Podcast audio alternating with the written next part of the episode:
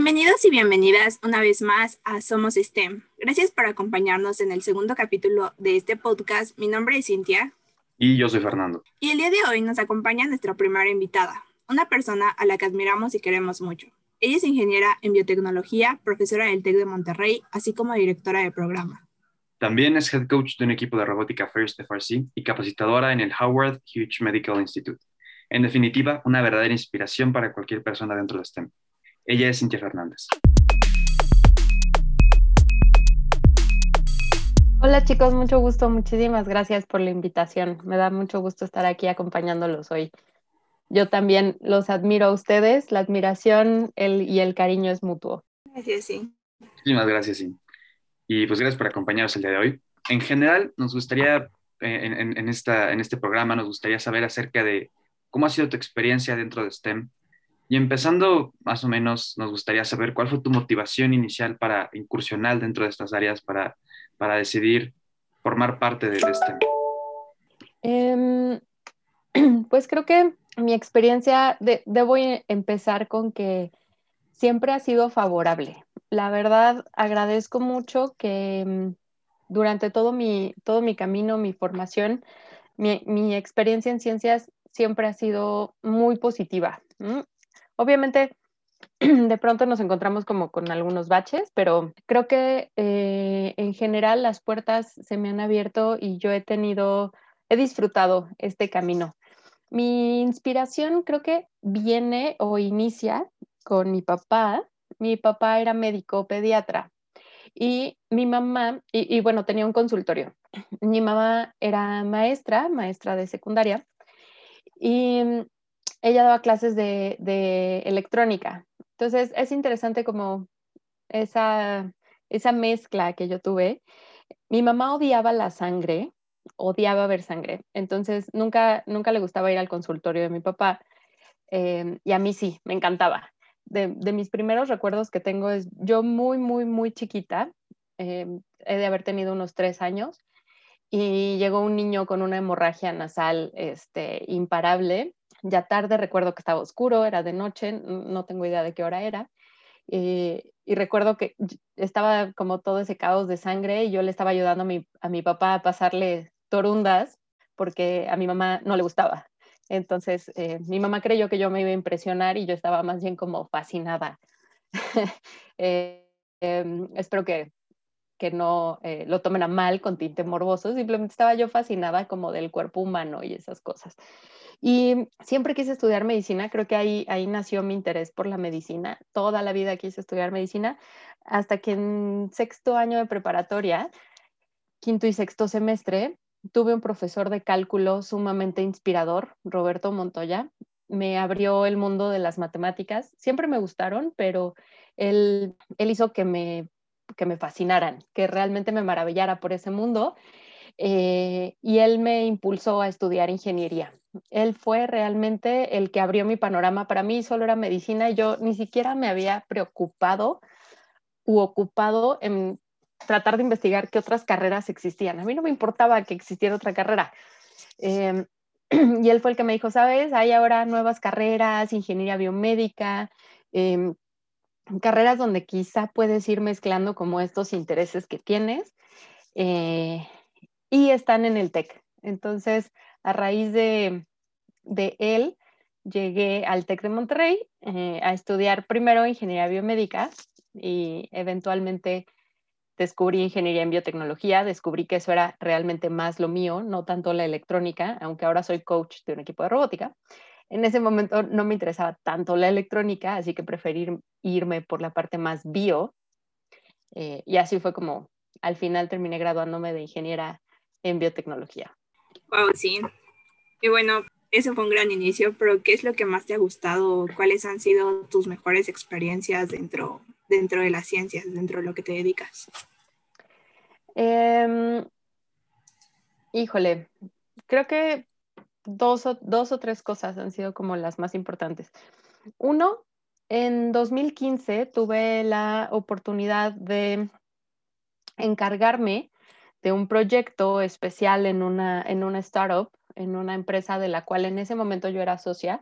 Y el proyecto era construir un laboratorio de diagnóstico genético en Lomas de Cocoyoc. Em, la empresa se llamaba Abraxas Biosystems en ese momento, ya después se fraccionó, se hicieron eh, subempresas y la empresa que se quedó a cargo del laboratorio ahora se llama Noxgene Biotech. Em, y todo 2015 me dediqué a planeación de proyectos, planear y construir, adaptar un sótano enorme eh, de 500 metros cuadrados, adaptar todo ese espacio para construir ahí el laboratorio. Fue un proyecto súper interesante que llevó ocho meses en total. Em, tuve que conocer proveedores de, mm, equipo de laboratorio, de material de laboratorio, trabajar muy estrechamente con, una, con un despacho de arquitectura, con esos dos arquitectos, la verdad, fue un trabajo increíble, increíble. Ellos dos tienen mucho talento y fue muy interesante como esa, vinculación ahí realmente utilicé todas esas preguntas que nos hacemos cuando estamos llevando matemáticas, electrónica y esas cosas de, ¿esto cuándo me va a servir en la vida? Bueno, pues ahí yo planeaba, planeé hasta cargas eléctricas, tenía que ver las fichas técnicas de los equipos, planeé la carga eléctrica para ver si en ciertas zonas del laboratorio teníamos que meter una línea de luz especial para que no se botaran las pastillas por la carga de los equipos, los ultracongeladores eh, absorben muchísima energía, entonces teníamos cargas de luz, se diseñaron tomas de luz específicas para eso, piso epóxico, la verdad fue un, proyecto fabuloso, todo 2015, la construcción inició en diciembre, diciembre de 2015 más o menos, y terminó por ahí de marzo 2016. Entonces fue una experiencia padrísima. Ahí fue cuando me enamoré de planeación de proyectos. Ahí fue cuando me enamoré de la logística. Soy un poco obsesiva con los detalles. Entonces me gusta mucho esta parte de, planear y detallar. Y no, no, no, es que, y si pasa esto, mejor hay que tener plan B. Y si pasa esto otro, mejor plan C. Algo que les decía a mis chicos de optativa con esto de los proyectos es que eh, en 2017, con el terremoto, pues Lomas de Cocoyoc está en Morelos, fue muy afectada también la zona, o sea, es decir, las vibraciones ahí también se sintieron sumamente fuertes, ¿no? Y teníamos una manejadora de aire de una o dos toneladas, no recuerdo, ahorita, ahorita ya no recuerdo el peso, pero en ese momento tuvimos que hablar, incluso buscar a los arquitectos que construyeron el edificio, porque les digo que fue una adecuación de un sótano, saber cuáles eran los pilares de carga y decir, la manejadora de aire va en el techo de un edificio de dos o tres pisos, no la podemos poner en el sótano. Y era como, ¿dónde la vamos a acomodar para que realmente quede sobre los pilares de carga y no se vaya a vencer con nada, ¿no? Imagínense, no te cae la manejadora de aire ahí, este, aplasta los tres pisos y pues se acabó el laboratorio. Em, y aparentemente lo hicimos bien porque en 2017 no hubo ni siquiera una fractura. Entonces creo que em, como que ese tipo de cosas a veces no había forma en 2015 de prever que venía un terremoto de más de 8 grados Richter, eh, pero sí había forma de prever hacer lo mejor posible las cosas. Creo que ese, ese ha sido una de las cosas que más he disfrutado en la parte profesional, eh, estrictamente relacionado con mi carrera. Y la siguiente parte, definitivamente la docencia. Eh, descubrí mi pasión por la docencia desde 2012 empecé a dar clases en Prepatec y ahí descubrí realmente mi pasión, ahí, ahí descubrí lo que me hace feliz eh, y mi proyecto más reciente y que más adoro, acabo de cumplir dos años como parte de ese proyecto, es eh, ser coach de Nautilus 4010. En serio es un currículum muy padre, más que currículum, experiencias muy padres que, que nos estás contando. Creo que en definitiva es lo que es STEM. Muchas veces pensamos que es como, no, o sea, algo súper matado, algo súper súper aburrido, pero creo que en realidad te llevas aprendizaje de hasta de lo que no te esperas, ¿no? Y cosas justo como, como decías que, que pues, ¿cuándo me va a servir esto? Es lo que termina apasionándote y lo que termina haciendo que, que tu experiencia valga la pena, ¿no? Pero pues al final de cuentas también está la parte de las dificultades, ¿no? También hay, hay, dificultades en las áreas. Yo me gustaría preguntarte más o menos cuáles han sido las dificultades que te has enfrentado y cómo las has sobrellevado, cómo las has, superado. Mm, creo que una de las dificultades, sin duda, fue em, quizá como identificar realmente hacia dónde me quería ir en, en, mi desarrollo profesional. O sea, todo, todo te lo pintan muy bonito cuando estás estudiando. Cuando yo estaba estudiando la carrera, eh, y creo que desde antes de eso, me decían, bueno, es que si estudias biotecnología eh, o carreras afines, vas a, vas a tener que hacer una maestría y un doctorado y te vas a dedicar a la investigación, porque si no, sin un doctorado no vas a ser nadie eh, y no vas a lograr nada y es una carrera de ciencias y como que te tienes que ir por el lado de la investigación. Entonces, durante mi estancia eh, profesional, hice algunas, algunas estancias de investigación en institutos nacionales de salud, estuve en el CIMBESTAB del Sur en farmacología, estuve en genética en el Instituto Nacional de Medicina Genómica y después estuve también en diagnóstico genético, pero en el Instituto Nacional de Rehabilitación. Y lo que descubrí ahí fue que no me gustaba la investigación en el laboratorio. Y yo todavía recuerdo, es más, hace poco encontré la carta que me hice a mí misma el día de mi graduación de la carrera, y mi carta todavía decía, en 10 años me veo ya habiendo terminado mi doctorado y con dos hijos. Y, y pues 10 años después, no tengo un doctorado en ciencias, no me gustó la investigación, decidí no irme por ahí, pero a pesar de que yo sabía que no me gustaba, tenía tan metido en mí el, es que si no sigues por este camino, no vas a ser exitosa, que me aventé a estudiar una maestría en ciencias y fue completamente tortuoso fue una experiencia horrible, horrible, agotadora, desgaste emocional, em, desgaste físico, a tal grado que, que la abandoné. O sea, terminé el proyecto, terminé todas mis clases y nunca concluí mi tesis, abandoné el proyecto y dije, ya no quiero nada, ya, ya, o sea, mi, mi salud mental, no, no estoy para vivir esto, ¿no? Y es muy difícil que no haya como alguien que te acompañe en ese camino y que te diga, no está mal cambiar de opinión, no está mal eh, que no te guste eso, puedes hacer, puedes ser muy exitoso o exitosa haciendo cualquier otra cosa. Em, alguien que te anime, que te dé fuerza, que te impulse, ¿no? Siempre, creo que eso siempre fue difícil y me pesó mucho.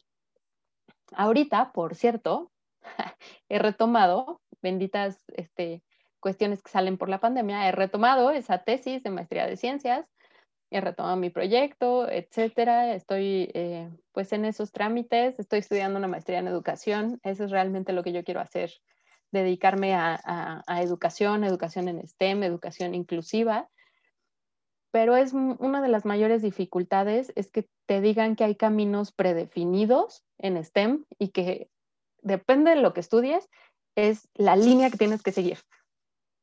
Cuando realmente las carreteras de la vida tienen muchísimas bifurcaciones, ¿no? Creemos que solo está la autopista, pero, pero hay muchos, muchos caminos eh, aledaños por los cuales puedes ser incluso más feliz que habiendo llegado más rápido por la autopista a un lugar que realmente no te gusta o no te interesa creo que esa es una de las principales dificultades que me he topado en esta vida. Sí, creo que muchas veces, por ejemplo, ahorita que estamos a punto de elegir qué vamos a estudiar, nos da un poco de miedo como el decir son muchos años, no voy a poder, está muy difícil, o ni siquiera sé a me voy a dedicar después de que termine de estudiar esto. Entonces, ¿tú qué consejos como concretos les darías a los chicos o chicas que quieran estudiar un área relacionada a este? Uno, creo que en primer lugar, no tengas miedo. No tengas miedo. El miedo solamente nos pone obstáculos. Hay que ser precavidos, sí.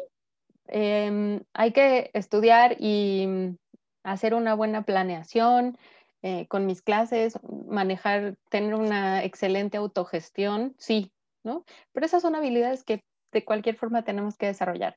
Entonces, punto número uno, no tengas miedo. Em, punto número dos, todos nos podemos equivocar. Está bien cambiar de opinión. Y eso va vinculado con el no tengas miedo. No tengas miedo de cambiar de opinión. Tenemos una idea, tenemos un panorama general. Sabemos, ya leímos un plan de estudios, conocemos a una que otra persona que se graduó de esa carrera o que estudió esa carrera, em, que está trabajando en X lugar que a nosotros quizá nos gustaría trabajar, pero en el camino nos, seguimos descubriendo. A los 18 años, 17, 18 años, todavía estás en, en un proceso de maduración y mientras vas a estar en la carrera, vas a seguirte conociendo y vas a seguir creciendo y vas a seguir madurando. Y en ese proceso vas a ir identificando realmente qué te gusta, quién eres, hacia dónde te ves, cómo te ves. No hay nada predefinido para ti. Tú decides el camino que quieres tomar y está bien cambiar de opinión. Lo más importante es que realmente lo hagas por convicción propia y no porque alguien más te dice que tienes que estudiar eso, porque tienes presión familiar, porque tienes presión de los amigos, porque tu novio o novia está estudiando tal cosa. Realmente busquemos nosotros construir nuestro camino, nuestra propia vida. Y si mientras vamos andando ahí decimos, chispas, la verdad es que yo creí que iba por acá y no, este, este no es mi camino, regresémonos un poco, no pasa absolutamente nada con que nos regresemos y, nos vayamos adaptando. Y en tercer lugar, si están muy indecisos entre carreras que son completamente diferentes, porque nos pasa, nos, pasa. Eh, evalúen realmente no la carrera por el nombre, por el plan de estudios, por mm, porque X persona que yo conozco estudió eso y le va muy bien, ¿no? No las, no las comparen así, no comparen derecho con medicina, con ingeniería de esa manera. Si estás entre esas tres carreras y son muy diferentes entre sí, piensa en las habilidades que debes desarrollar para ser un profesionista en cualquiera de esas tres carreras. Y con las habilidades que te identifiques más, ese es tu camino a seguir. Si tu camino es muy de, lectura, de, pensar, de argumentar, bueno, pues quizá derecho es mucho mejor para ti en ese momento que eh, ingeniería. Pero si tu mente es muy innovadora, te encanta andar creando cosas, este, y te gusta mucho leer de, cualquier forma y te encanta la parte bio, pues vete a una ingeniería y eventualmente en el camino vas a poderte seguir haciendo de, mm, oportunidades para conocer un poquito más de, de bio o para especificar tu camino. Realmente ahí estamos muy acostumbrados, mal acostumbrados y criados y acompañados incluso en la escuela a decir, es que si no te gustan las matemáticas, ¿para qué estudias ingeniería? Bueno, pues quizá no te gustan las matemáticas porque realmente tuviste maestros que no te motivaron de la misma manera, pero tu cableado cerebral, tu forma de pensar tiene la estructura de un, de un ingeniero, una estructura de resolución de problemas estudia eso, no importa que, que panses, ¿no? Las saques setenteadas, las clases de matemáticas, no pasa absolutamente nada, pero tus habilidades van para allá. Entonces, no hay que tener miedo, nos podemos equivocar y eso está bien y es normal, no somos anormales por equivocarnos. Y en tercer lugar, trata de identificar una línea con la que realmente creas que empata más tu personalidad y tus propias habilidades más que con un contenido o un título en específico. Creo que en definitiva, hoy en día estamos, estamos, sí estamos muy, le tenemos terror a equivocarnos. Sí nos cuesta bastante pensar en que, en que podemos fallar en algo. Y en realidad es bastante, bastante motivador escuchar que al final de cuentas, pues equivocar está bien. Y mientras, mientras tú crezcas como persona, pues, pues vas a poder lograrlo, ¿no? Y yo sí quiero decir que hace poco mencionaste que pues a veces pues faltan estos, estos profesores que inspiran, pero en definitiva yo considero que eres de esos profesores que inspiran, esos profesores que motivan y pues sí te queremos agradecer por todo eso. Gracias por, por, por, las experiencias y por tanto aprendizaje que nos has compartido el día de hoy y anteriormente. Y pues muchas gracias en serio por, por tu participación en, en, el podcast. Creo que por el momento sería todo. Y la verdad es que, de nuevo, muchas gracias. más que nada queremos agradecerte y, decir gracias por las, por las experiencias que nos has compartido. Muchas gracias a ustedes, gracias Fer por eso. Realmente em, yo disfruto mi trabajo, vivo mi trabajo disfrutándolo y, el escuchar que de alguna manera he inspirado a algunos, he dejado alguna huella positiva en, en ustedes y en otras personas eso me alienta definitivamente a seguir haciendo lo que, lo que hago ahorita, a seguirme desarrollando en este camino y definitivamente a, seguir impulsando a los jóvenes a creer en sí mismos, a creer que pueden hacer las cosas, a creer que, pueden crecer, que pueden ser exitosos. No importa lo que estudien, no importa cómo lo estudien, no importa los recursos que tengan, em, mientras haya determinación y haya em, pues esa firmeza y creencia en uno mismo podemos hacer las cosas. Muchas gracias por la invitación, Fer, Sin, ha sido un verdadero placer. Muchas gracias, Sin. Muchísimas gracias a ti, Sin. Muchas gracias por escuchar este increíble episodio del podcast. Recuerden seguirnos en nuestras redes sociales arroba 15706 para que estén atentos a las novedades de los nuevos temas y nuevos ponentes que estarán participando en el podcast. Nuevamente, muchas gracias y nos vemos hasta la próxima.